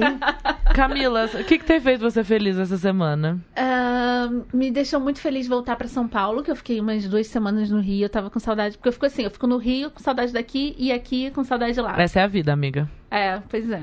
Então, eu nunca vou estar completa, eu já tô aceitando isso, então eu voltei pra São Paulo e passei uma tarde trabalhando com a- as minhas bias, que é a Bia Alves e a Bia Simonini, e a gente quase morreu de Que foi o dia do nude vendo, do. do vendo das- a suruba É, do Dória. esse A gente dia. quase morreu. Aí A gente tava tentando o quê? Vender cultura nesse país e a gente teve que ver o pau do Dória. Foi pesado. Cara, eu quase morri de desgosto vendo aquilo. E aí tem que ver Eu o não- Rafinha Bastos falando que o Dória arrasou na suruba. Cara, deve Ah, fuder gente. mal pra caralho esse Sério? cara. Se tem uma coisa que eu não quero fazer é fuder o Rafinha Bastos, mas tudo bem. Gente, não, não, também não quero, não gostaria nem de visualizar isso. Já aconteceu, foi horrível. Meu problema é que eu visualizo. Credo. Aí, é o seguinte. É um tweet também que estava circulando. Aham. Os homens estão achando que Dória arrasou, pra vocês verem como é difícil a, mulher- a vida da mulher hétero. Felizmente Tá é uma muito exceção. difícil, Pois é.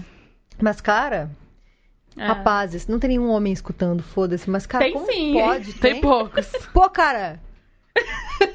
Como é que você fica deitado com cinco mulheres? Ô, cara! Nem pra tomar um Viagra. Amigo! Não, e ele tá trincadão, né, galera? É. Nossa, O dá, Botox tipo... tá ali, ó, esticadaço.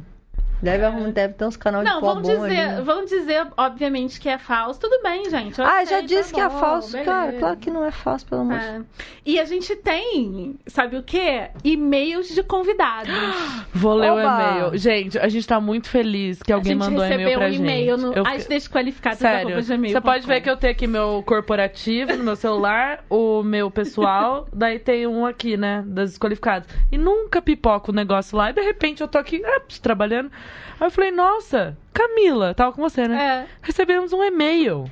Nem perguntei pra essa pessoa se eu posso ler o e-mail dela, mas assim, se a pessoa me mandou um e-mail é porque ela tá Só autorizando. não fala o nome, né? Ah, eu já ia mandar o nome aqui, mas tudo bem, Ah, bota o nome pra gente indicar, porque ele é, escritor, pois é. né? Depois a gente vai colocar na descrição desse episódio. Ai, gente, Felipe, muito obrigado por ter mandado esse e-mail. Beijo, Felipe. E você não precisava ter copiado sua namorada, mas você copiou e tudo bem. Então um beijo pra Fabrícia, namorada dele.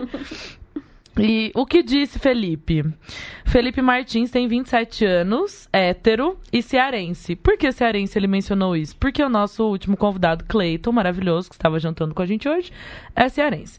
E ele disse: Ouvi o último episódio de vocês e me identifiquei bastante. Mais ou menos de um ano pra cá, venho descobrindo os prazeres de dar o cu. E eu só queria dizer que o título do e-mail dele é Também já dei o brioco. Maravilhoso. Ano passado escrevi um texto relatando as minhas experiências em liberar a porta dos fundos. Acho que pode render algumas boas risadas. Vamos colocar pra vocês, porque tem todas as fotos dos dildos dele. Maravilhoso esse link. Também tenho me aventurado em escrever contos eróticos gays que talvez vocês gostem. Vamos botar aí pra vocês ler também.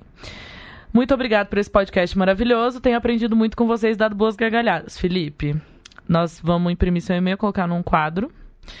E muito obrigado por ter sido Mas essa quero entender pessoa uma que coisa. Felipe namora uma menina namora É. uma menina. e tá escrevendo contos eróticos gays porque tá dando cu. Exatamente. Assim, eu, Qual que é a relação, gente? Não Cu, sei qual é a todo relação. mundo Todo tem mundo cu. tem cu. todo mundo tem Dar cu. o cu não faz de ninguém gay, É. nem hétero. Eu tô, eu tô analisando só a primeira parte, depois eu gostaria de entender por que, que o Felipe resolveu escrever. E tudo bem, gente, como rolou o papo com a Ciane também, Ciane escreve contos eróticos e as pessoas acham que ela fez tudo aquilo. Gente, a mente é, É, livre livre eu só pra. queria entender. É, não, eu só queria entender como Não, é se uma pergunta existe que uma queremos. É, a minha pergunta é essa também, se tem uma relação ou não. Não é porque você deu o cu que de repente você conseguiu produzir conteúdo erótico gay. Então Senão... você vai ter que mandar um novo e-mail É. explicando isso pra gente. Eu acho que não deve ter relação. É. Acho que foram só duas informações mesmo espero eu. Mas assim, eu admiro Felipe por ter experimentado isso e ter envolvido a namorada dele e ter contado. E ele conta é, graficamente mesmo como é que foi a primeira vez, se vai tudo de uma vez, como é que é, se, se gosta de rola, rola grossa, rola fina. Maravilhoso. Felipe deu uma descrição muito boa sobre toda essa experiência, agradeço muito. E por favor, escrevam mais e-mails pra gente. Vocês podem sugerir pautas, vocês podem contar se vocês já deram cu ou não. A gente também gosta de saber dessas coisas. É. E a gente recebeu também um tweet que é meio estranho, né? Porque. É meio, é meio estranho. Porque essa pessoa é, parece que não tem ninguém seguindo ela e É, aí a gente- parece que é alguém que abriu um tweet Pra no fazer- Twitter pra fazer. Ah, acontece. E aí ele me escreveu o seguinte: Estou num relacionamento onde. Ah, não, peraí. É, Olá, Camila, vocês aceitam sugestões de temas para o desqualificado? Sim, nós aceitamos, viu, pessoal? Aí ele botou: Estou num relacionamento onde há muito amor fraternal, cumplicidade e admiração. Mas da minha parte, o amor diamante acabou. Cara da Clara tá maravilhosa. Entre- pra- Entretanto, não sei o quão errado vocês irão achar, e é justamente essa a minha sugestão de debate. Não consigo terminar porque ela tá numa fase bem ruim da vida, no sentido profissional e de saúde, e eu não acho justo, correto, abandoná-la nesse momento, onde tudo que ela mais precisa é de alguém para apoiá-la e segurar sua mão nessa caminhada tão cheia de pedras. Quantos tweets foram isso? Foi um É só, tipo. foi uma direct. é, foi Ah, um, foi uma como direct chama isso? enorme, É. né? É. Cara, acho uma boa pessoa que não quer ter- acabar com a pessoa, terminar com a. Com a Deixar ela na merda, já garota, que ela tá né? na já tá na merda. merda, né? Não vai deixar ela mais na merda. Mas assim, se você tá se referindo à pessoa com quem você você se Um relaciona amor com fraternal. amor fraternal, É. já acabou, né? Mas tem relações também que eu acho que às vezes passam por fases, às vezes não tem desejo, Sim. não é que não acabou pra sempre, mas de repente, sei lá, abre esse relacionamento aí. Camila, Camila é, chegou nesse ponto. Como eu nunca tenho relacionamento, eu não posso falar a longo prazo. É. E aí Camila tem- disse isso, são fases, e aí você. Sim. Tudo bem, você não. Às vezes você não quer transar com ela agora, né? É, porque assim, quando você passa dos 10 anos, né, um relacionamento, um relacionamento de 14 anos, a gente já passou por tudo. A gente já passou de fase que a gente não saía do quarto pra comer e fases que, tipo, ai, que preguiça, sabe? Não tô afim, ai, vamos deixar. E aí passa um tempão e você, caraca, tem que transar, sabe? Mas assim, super analisando, é, é, usar essa palavra fraternal eu achei um pouco pesado. assim. É, Tipo, ele poderia ter falado, não estou querendo transar com a pessoa, não tô É. sentindo desejo pela pessoa. É. Agora, essa coisa fraternal, É eu imagino, tipo, broderagem demais, é, assim. É. muito estranho. E assim, eu vi um negócio muito maravilhoso que assim, eu tenho pavor de quem fala assim. Tenho muita sorte. É bem, eu vou fazer voz de telemensagem. Tá bom. Que é post de aniversário ou dia dos namorados. Tenho muita sorte de ter em você o meu melhor amigo e meu amante. Sou muito grata de ter você nessa caminhada junto comigo. E aí eu vi uma pessoa comentando: Brother, cadê tua amiga da faculdade? Cadê tua amiga da rua, tua vizinha? Tua É. amiga que você conheceu por uma outra amiga, que ia beber no, no bar com você? Você tá na merda, velho, se o teu, teu namorado é teu melhor amigo. Tipo, É. a gente precisa resolver isso. Cadê tua amiga, sabe? Exatamente. Você precisa não, ter pode amiga. ser até seu melhor amigo, mas não precisa ser o único. Exatamente. Então, é o assim, que acontece às vezes nos É, relacionamentos. pois é, me preocupa muito essa amigo, coisa né? de. Não, porque meu melhor amigo, conto tudo pra ele, é a primeira pessoa que eu quero contar. Cara, assim, eu gosto bem de contar primeiro pra umas amigas, assim, algumas coisas que acontecem na minha vida antes de eu contar. Não, cara, Enfim, assim. eu Não, até as porque às amigas- vezes, às vezes não é a pessoa que tá do teu lado que vai entender melhor Não, exatamente. entusiasmo com aquilo. Exatamente. O que eu tenho com as minhas amigas, cara, não tem preço, sabe? Eu- Infelizmente, infelizmente não. Naturalmente, o Bruno não pode me dar o que, o que eu tenho quando eu estou E com tá tudo bem, amigas. essa é a tá tudo vida. bem, porque essa ideia de que a o, o- o teu par romântico vai ser tudo na sua vida. É loucura total isso. Não tem como dar certo, porque daí também fica uma expectativa irreal em cima da pessoa. A pessoa nunca vai conseguir atingir isso. Nunca vai conseguir, e aí você vai se decepcionar com a pessoa porque a pessoa não teve a reação que você esperava que ela tivesse. Sim. Exatamente. Então, eu, eu- cara, eu fiquei muito tempo solteira, né? Uhum. Fiquei oito anos solteira porque eu não queria mesmo, eu nunca mais Porque tem que acabar o homem hétero, é por isso que você ficou solteiro. Não, não é, cara. Eu até, inclusive, eu entrei, cara, eu levei pra análise isso. Toda vez que eu conhecia alguém porque eu pudesse me interessar, eu sabotava. Porque eu Olha, não queria. Ai, Você não queria rela- a Não relação. queria, não queria, não queria. Não queria mesmo, assim. Eu comecei a me relacionar com pessoas inacessíveis também. Ai, era impossível. emotionally parada. unavailable, adoro. É? Quanto mais emocionalmente indisponível pra mim, eu tô Pois lá. é, cara. Por favor, me ame. É. É, não, favor. não tava nem por favor me ame, eu tava tipo, ah, cara, que bom. Não vai me exigir, também tô aqui, tá de boa. Isso. Tamo aqui, é isso. Mas ah, Minha lua em gêmeos também não me permite amar muito por muito. É eu difícil, sou gêmeos né? com em gêmeos, tá? Eu sou Sagitário com em gêmeos. Não é muito bom também essa combinação, Gente, não. eu tenho em gêmeos também. Olha, por isso que esse podcast está É. Falando. Porque assim, eu amo muito uma pessoa, choro. Aí no outro dia eu não lembro o nome dela, juro por Deus. Eu tava tentando lembrar, eu fui muito apaixonada por um menino do Tinder, Ai, gente. eu Ele que quebrou meu coraçãozinho. E aí, um carioca, filho da puta. E aí eu tava tentando lembrar o nome dele por um momento. Não, eu conseguia lembrar o nome dele. Ou eu tenho Então eu amo e esqueço rapidinho. Eu esque... Nossa, tem uns que eu nem lembro que eu eu fui apaixonada já. Mas tem outros que perduram, né? Infelizmente. E aí você tá num relacionamento Não, mas o que eu ia dizer é que eu fiquei muito. te- Puta, o que, que eu ia dizer? que você ficou muito tempo sozinha. Assim, e aí eu aprendi a democratizar o amor Eu também. E espalhar em, em várias pessoas, É várias ótimo isso, amigas, gente. cara. Amor é Porque é Exatamente. isso, você não precisa ter uma pessoa pra você contar tudo. E você fica mais Pra leve pro tudo. outro, eu acho. E aí também tem, tem níveis, tem coisas que eu quero contar pra uma amiga, tem coisas que eu quero contar pra outra. Sim. E tudo Sabe, bem. tem coisas que eu quero contar no grupo pra todas. Uhum. Tem coisa que você quer falar Sabe. no podcast? Normal. Tem coisas que é. você... Exatamente. Então, assim, é legal a gente aprender também a, a redistribuir.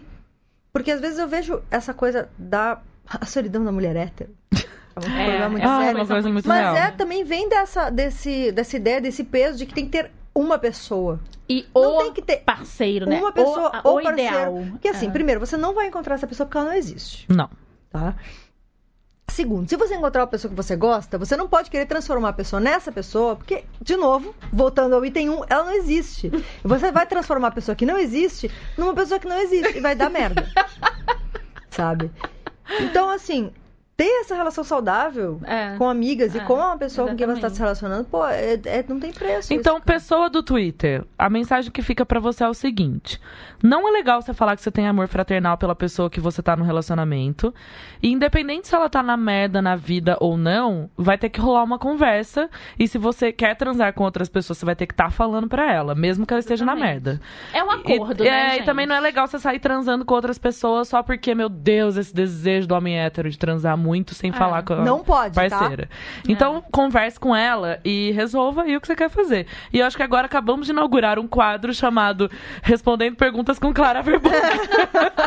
Respondendo cartas de, de ouvintes com Clara Verbuck. Ô, me chamem sempre, então. Ai, sim! Então, por favor, gente, mandem cartas porque a gente quer responder todas as cartas. Agora, É. nossa, eu queria responder mais umas 20 Também. agora. Porque resolver o problema dos outros é tão Mas- melhor do que resolver os Pô, nossos. muito mais fácil, né? Mas o Matias tem que ir pra casa, É, gente. a gente tem precisa que deixar o. Matias ir dormir. Infelizmente, né, Matias? então, pra terminar, vamos fazer rapidinho só indicação do que, que vocês estão lendo ou assistindo que vocês indicam, que a gente coloca sempre o link embaixo também. Você quer Bia. começar? Bia, vamos no sentido assim. Depois o, o último Matias. Eu passei uns dias na, na casa, na minha casa de verão, que é a casa da Camila lá em Niterói. e maravilhosa. Gente, eu, eu sou. Não posso ir pra praia que faltou um negocinho aqui na minha pele que eu vou pro hospital, então eu não posso ir pra praia. E aí eu só fiquei admirando de longe, assim, aquele paraíso, mas o mar faz muito bem pra gente, né? Então, como eu tava lá na sua casa, eu não ouvi podcast os dias que eu tava lá, porque a gente só ficou falando mais come da cobra. E eu também não fiz, não vi nenhuma das minhas séries, né? Uhum. Então, o que, Mas que a eu. gente viu um filme. A gente viu o filme, ah, o Castelo de, De vidro. vidro. né? Achei pesado. Choramos pra caralho. De chorar, eu chorei porque é o momento, né, da minha vida que eu tô chorando. Mas eu choro por tudo. Achei um filme interessante. Chama Castelo de Vidro É, mesmo? Castelo de vidro. Da, da família que não tem casa, que mora na. que é nômade, né? É. Então, assim, achei um pouco pesado essa coisa de. A gente viu também que filme, Camila? Nasce, uma, estrela. E assim, eu e Camila choramos? Choramos. Choramos. Porque eu sou muito fã do filme com a Barbara Eu e Streisand e éramos Chris Christopherson. Eu e Bia éramos as únicas mulheres é, casal homoafetivo. É, do- Ai, meu porque saiu todos os casaizinhos do cinema, depois saiu eu e Camila chorando. Mas assim, resolvemos o que, Camila? Não vamos problematizar Não. Nasce uma Estrela. Não.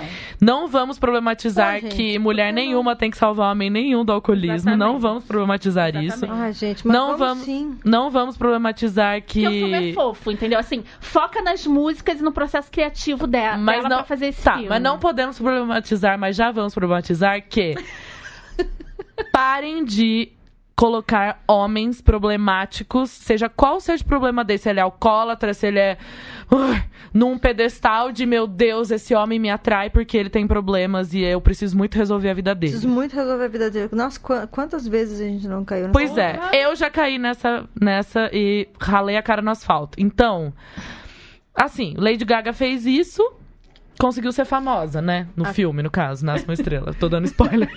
Mas- Ah, Eu queria ver esse filme também. pois, fofo. pois o filme é pena. bonito. Bradley Cooper é um rapaz bonito.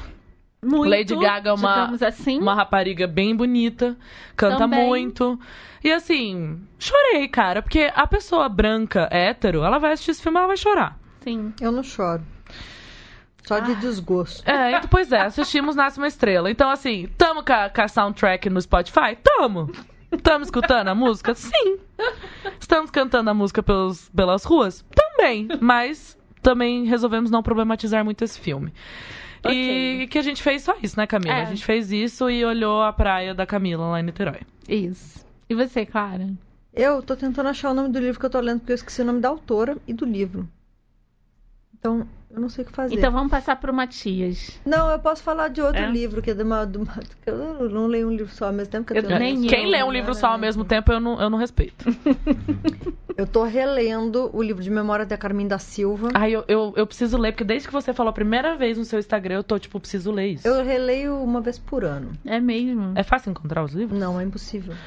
Ai, Camila, Ai, resolve esse gente. problema pra é gente. impossível. Quem que é a editora? Tinha, era Civilização Brasileira. Ah, Putz. Não, é muito foda, muito difícil. E esse aí não era. Não, na verdade, esse, não é, esse é da, pior ainda, da Brasilense. Ela, Brasilense ela é perdido. falecida? Ela é falecida, eu tenho contato da, da sobrinha dela que mora Quem na que cuida do- pariu. dos- Ninguém. Opa! Tá tudo abandonado. Ai, assim? não, gente. Tá tudo porque ela não foi republicada. Ela foi republicada nos anos 60 só. Não, mas a família Nos anos tem 80. os direitos, não? Como é que funciona Então, isso? não tem família, só tem essa, essa sobrinha que mora fora do Brasil. Não tem ninguém com E você tem esse dela. livro raro. É, então, Alessandra Ruiz, resolve esse problema pra eu vou gente, falar por favor. com ela, eu vou estar falando com ela, porque, gente. Então, esse livro é um livro de memórias dela, chama Histórias Híbridas de uma Senhora de Respeito. E é muito legal e é muito doido de ver que nada mudou, cara. Impressionante, né? É assim. Anos 60. Claro que na superfície Uhum. as coisas mudaram. Mas quando ela conta uma história de 1945, Sim. De como Nossa. o namorado dela ficou com ciúme porque ela foi encontrar um cara que veio do Rio Grande trazendo coisas pra família e ela percebeu que ele estava querendo privatizar o rosto dela porque ela ia encontrar outro homem e outro homem deixou ele doente Ah, e ela falou e ela e ela começou a querer sair daquele relacionamento e dizer e, não- sabia explicar por quê porque ele era perfeito ele era um amor ele era um Aham. e ela tinha essa ideia de né eu tenho príncipe. inclusive eu, tenho, eu vou mandar pra vocês eu tenho essas páginas aqui fotografadas porque eu preciso Ai, mandar pra por todas favor. as pessoas e aí ela termina com ele dizendo que ela precisa escrever ele fala não meu amor eu vou comprar a escrivaninha mais cara e botar no lugar que bate melhor luz ela falou não é isso eu preciso escrever e é Nossa. muito foda cara 1940. É, 1940, essa história é de 45, né? Mas o livro Nossa. foi publicado em 84, ela já. Ela morreu em 86, é 80 83, na verdade, foi publicado esse Uhum. livro. Foi pela Brasiliense, na época gloriosa da Brasiliense, né? E outro livro muito legal é da Mariana Henriquez, que é uma contista argentina. Também esse livro é da Intrínseca, que chama As Coisas que Perdemos com o Fogo. É muito boa essa garota. Eu comecei a ler sem saber que, que era. Eu achava que era um romance. Daí eu li o primeiro conto e falei. "Ah!" Aí era um conto. Eu falei, ah, não. Aí terminou. Aí tinha outro que era bom também. Então é uma Uhum. contista incrível, assim. É bem nova. eu, eu tô. eu não- essa fase aí que a gente tá falando tanto, né? Que tá tudo muito difícil. Daí eu falei, ah, eu vou reler Bel Jar da Silvia Plath. Não consegui. Não pode? Aí eu falei, não, tá não, não, tá bom pra mim. tá muito Aí eu falei, ah, eu vou ler os livros da Svetlana, né? a- Não, que não. Tá ganhou. louca? Aí eu falei, por que, que eu tô fazendo isso comigo, Não, gente? cara. Ai, aí eu tô abandonando todas essas leituras Não, tem que ler coisas felizes. É. não necessariamente felizes, mas escapistas no mínimo, É. né? Não que eu leia Carmen da Silva, inclusive esse cara que- do qual ela escreveu, sobre qual ela escreveu, esse homem, é depois ela fala que ele virou o quê? Foi, foi ser militar e trabalhar. Putz, no DOPS, provavelmente. É, não era no Brasil, mas era no, do, no, no DOPS argentino. Nossa. Cara, eu preciso escolher, tipo, um programa de TV também, bem assim, tipo o RuPaul, ou não. RuPaul não mais. RuPaul não não mais. mais. Alguma outra coisa que me, me tire um pouco, assim, do... Pois é. Matias, e você? Olha, depois, sei lá, de uns três anos, eu finalmente consegui assistir Relatos Selvagens. Ai, é Amo! muito É, bom, e, cara. e assisti duas vezes até, porque dei uma sorte. Eu, eu tô com um problema de insônia nos últimos dias e passou de madrugada. É, então eu assisti finalmente. Eu, eu tentava escapar dos spoilers durante esse período, porque depois nasceu É. o Martim e eu não fui mais ao cinema, né? É. Sim. É, tipo, eu acho que eu fui duas vezes no cinema, né? Desde que ele nasceu. E gestação também. É, É, então consegui ver, puta, e que filmaço. filmaço. Que filme. E é um filme perfeito para os tempos atuais, Pô. só digo isso. Eu também não vi ainda. É, É. veja, você vai amar. Nossa, muito bom. De verdade. E vamos perguntar... E eu? Não, eu vou perguntar pra ele que, que- se ele tá feliz essa semana com Ah, alguma é? O coisa. que, que te deixou feliz essa semana? Puta, essa semana.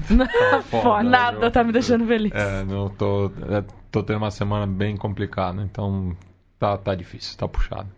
Tá puxado. O filme, o filme vai ficar como notícia boa, então. É. É, foi, foi, Foi, foi o filme. Conseguiu ver um filme. É uma notícia É. boa É, uma notícia na boa. vida de uma É. pessoa que tem filho pequeno. É. Exatamente. Bom, a minha indicação é uma indicação bem de terror, que eu amo filme de terror. É porque ela não mora sozinha, né, querida? Amo. E é uma série que tem na Netflix chamada Maldição, que é a Hilltop House. Que, meu Deus do céu, que narrativa incrível. Sério. O terror acaba ficando em segundo plano e a vida familiar e a linha do tempo da família que vai pro passado e volta pro presente é incrível. Você vai lá Eu dormir na minha casa pra eu poder assistir? Vou. Você eu não que- vou conseguir Cara, assistir. você vai se amarrar, eu tenho Mas eu certeza. tenho medo, Camila. Eu não consigo Mas é dormir. muito bom. Gente, assistam, tá disponível no Netflix. E também é baseado no livro, né? Netflix tá me sugerindo essa série aí, aquela que tem é uma É. casa, né? Exatamente. Então, Não, veja, cara, porque eu nunca, assim, há muitos anos eu não vejo uma narrativa de terror tão bem construída, sabe? Ele tem clichês, mas colocados no- no- na hora certa e pouquíssimos clichês, sabe? Então, é... A gente vai colocar também na descrição desse episódio o Medium da Ciane, né? Pra vocês Sim, lerem os contos sim. eróticos Os dela. contos eróticos Já que a gente falou de primavera Mello. literária aí. Ela é muito incrível e eu descobri o conto erótico no Medium. É, eu descobri ela, eu descobri a autora no Medium com os contos Ela é eróticos. demais, e né? ela é muito É incrível. querida, assim. Então a gente vai colocar essas dicas é, da primavera literária aí pra vocês procurarem livros. A gente fez umas aquisições também, né? A gente pode Sim, indicar essas sim. aquisições. É, a gente fez a, a aquisição dos livros da Clara também. Não, e eu peguei o seu deixar. livro. É porque a gente comprou vários, daí eu tô meio Compramos. confusa em qual eu peguei. Mas o primeira. Primeira história do livro é você. Eu, eu você, né? Tipo, a personagem procurando apartamento em São Paulo e eu tô nesse momento da minha vida. E aí eu, tipo, li aquilo e falei, nossa, me identifiquei demais, assim. Como é difícil encontrar lugar pra morar nessa cidade com É. 20 milhões de habitantes, né, gente? Ah, não, esse é de crônicas. de crônica. é de Era crônicas. Era caso. você mesmo. É. Então, Eu tô lendo. Eu tô Vida bem de nessa fase. grande no escuro. é, eu tô eu tô bem nessa Gato. Eu fase. gosto muito de Vida de Gato. Eu amo. A gente resolveu trocar, né? Copacabana. E eu vivi muitos anos em Copacabana, ali na... Na ditadura Ribeiro, da terceira idade, né? Ah, é Onde é a Lido. ditadura. É, exatamente, super perto. Então tô amando também. Muito bem. Então, isso. Muitas indicações, vocês vão ter todos esses links de indicações no, na descrição. Compra antes da, da ditadura, viu, pessoal? Porque É. depois. É, os meus livros não vão ser todos queimados na ditadura, então vocês podem estar adquirindo rápido, tá? Vamos fazer um saudão pra ditadura? Pra gente. Saudando da ditadura. Saudão da ditadura. Que horror. Na Kobo, na Kobo tem uma lista lá de políticas que é sobre fascismo, sobre Segunda Guerra, que a gente fez uma seleção especial também. É, o, o George Orwell é um dos autores mais vendidos da atualidade, não é? Acho que foi na Amazon, saiu Deve É recentemente. tá no deve ranking. estar, deve estar. É, e eu vi um boné ótimo, que é tipo Make Orwell Fiction Again. Maravilhoso. Inclusive, né, o livro é meu em inglês, então vocês podem comprar pra ajudar a tia também. Mas a Planeta lançou o livro Fascismo. Ele tá a Da 7,90, Madeleine Albright, 9,90. 9,90 na, nas lojas. Acho que até o dia 28 ele É. tá em promoção, 9,90 o livro digital. E vai ter um. Ah, não vai ao ar a tempo das pessoas Não. verem, mas enfim. É, vai ter uma, uma discussão sobre fascismo com Sim. pessoas bem interessantes. E compra inglês também pra ajudar a tia a bater meta, viu, pessoal? que é importante bater meta, porque na Gente, parece a ditadura- gerente do meu banco. Compra esse pacote. Mas compra um livro sobre o fascismo, é bem melhor que mandar você fazer um É. seguro de vida, né? Pô, bem melhor. Bem melhor. Vou me mandar uma maquininha da rede também, foi É. péssimo. Mas esse livro tá vendendo horrores também. Ótimo, as pessoas estão vendo. o- Então, que bom, né, cara? Porque É. isso é um bom sinal de que as É um pessoas estão prestando atenção. Sim, como as democracias morrem, também tá no topo aí do- Tá. dos livros e. Ah, eu vi muita gente lendo esse livro, cara. É. Que bom. Eu não li, mas Que eu vi merda. uns trechos. E Que que me- bom. Mas que Mas que a gente tá tendo que ler sobre isso, né? É. Mas Clara, mil obrigadas. A gente quer muito você mais aqui. a gente Ah, quer me você sempre gente. agora. Principalmente pro nosso correio Ah. romântico. Correio elegante com Clara É. Verbook. Pô, Quando, demorou. quando livro, livros novos, lançamentos, assim, pode contar. Você tem a voz aqui.